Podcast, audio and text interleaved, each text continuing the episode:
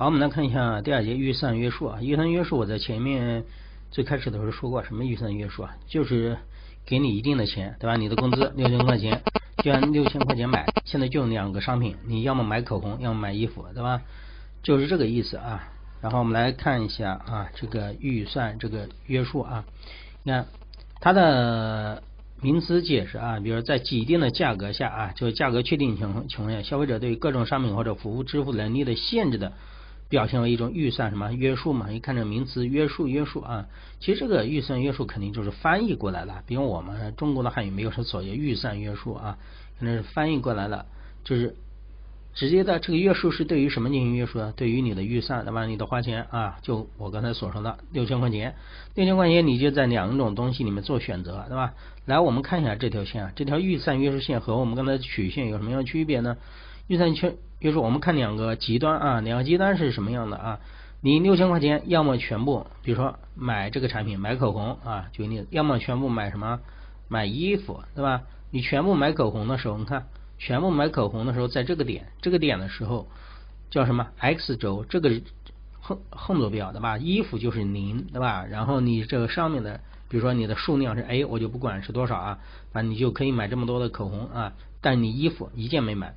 如果是在 B 点的时候，你买的全是什么衣服，对吧？B，而你的口红呢是零，对吧？对应的是那个 Y 轴是零坐标是零，它的意思就是把这两个点联系起来，因为你的六千块钱就可以在这两者之间做很多种的什么选择，是吧？你可以在这两者之间进行一个选择啊，这个就是什么预算约束啊？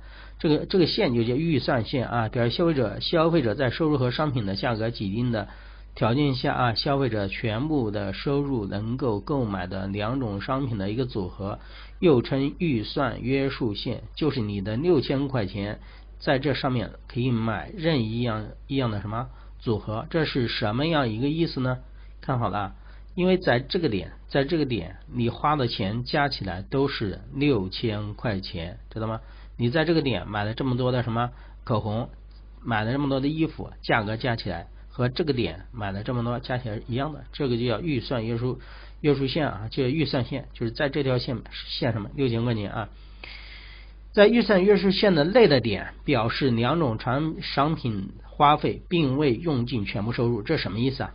意思就是说，比如说啊，你在这里面你选的这一点选的，比如说选的我这这一点，你买的口红买的衣服钱加起来没有六千块钱，就是你的钱没有花完，对吧？还有剩余，好。如果这个点在这个地方呢？看，如果这个点啊，在这个地方，那你就对应着口红的数量和什么？比如说 x y 对吧？对应着买了口红 x 个口红 y 个呃叫什么衣服？这个点为什么在这个线之外呢？因为在这个点你买了这么多的口红和衣服，总的价格要超过六千块钱，知道吧？一个是在内的点，一个是在外的点，在外的点你的钱不够，在内的点你钱有什么？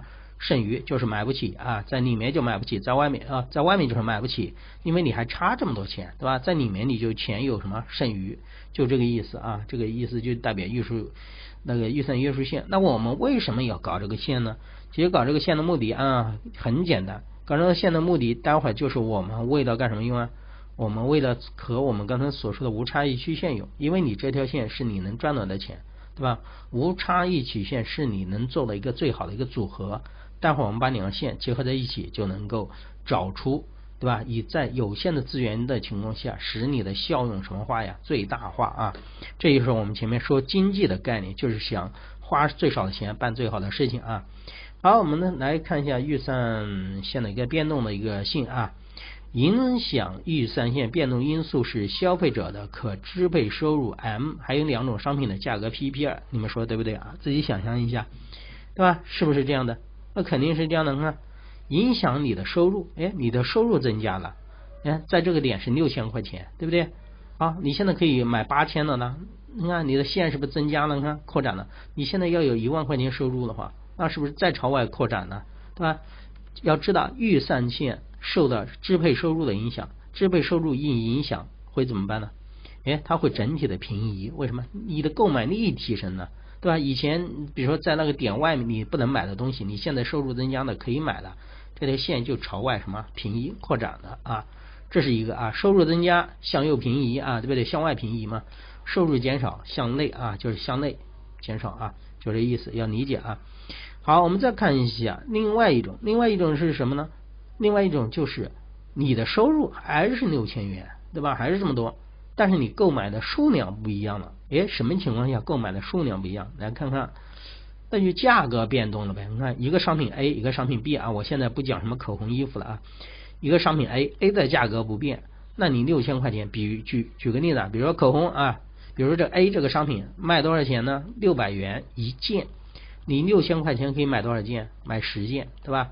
如果它六百块钱这个价格不变的话，你永远只能买它十件，对吧？你看在这里最多啊。好，来我们看一下这个 B，B 为什么会发生变化呢？B 很好吧？B 为什么发生变化？B 的价格变了。啊，举个例子啊，比如说啊，这个币的价格是多少呢？是是多少元呢？是两百元啊。这个币的价格是两百，两百元你一千六千块钱全部买这个币的话，可以买多少件？可以买三十件，是吧？是可以买三十件。好，你们自己想想，现在啊，这个两百块钱单价啊，现在啊一件两百块钱，现在变成多少了？一百元一件了。哎，价格是不是降低了？你现在可以买多少件呢？可以买六十件了，看到没有？变成六十件了，看看这条线啊，P 下降就代表这个价格下降，价格下降以后，啊你的这个线，你的这条线就朝外扩展了。为什么这一点不动呢？因为我们说过了，你 A 的价格是没有调整的，B 的价格调整的，所以说你能买的 B 的数量增加了，看到没有？这条线就朝外扩了，知道吧？虽然你的收入增加了嘛，没有，但是因为价格。降低就是相对来说你的收入增加了，其实你的收入没有增加，只是相对来说物价降低了。好，来我们再看价格如果上升呢？价格从两百元现在涨到三百元呢？涨到三百元，六千块钱只能买几十件呢？二十件，看到没有？二十件，你看，当你 P 一上价格上升的时候，为什么看 B 变小了币缩到这里来了，就是因为价格上升。导致你的收入其实相对来说是减少了，六千块钱以前能买三十件，现在只能买二十件呢，就这意思。这个就叫做相对价格的一个什么变动啊？你们应该知道它会怎么变的啊？一定把两种情况想清楚。一种情况是你真实的收入增加了，对吧？是真实的收入增加了，你可以买的东西都变多了。虽然两个价格不调整，看你买的东西变多了，对吧？两边所以说同时平移。当一个价格发生变化的时候，一个价格发生变化的时候，你根据价格的涨跌，这条线会什么发生相应的什么？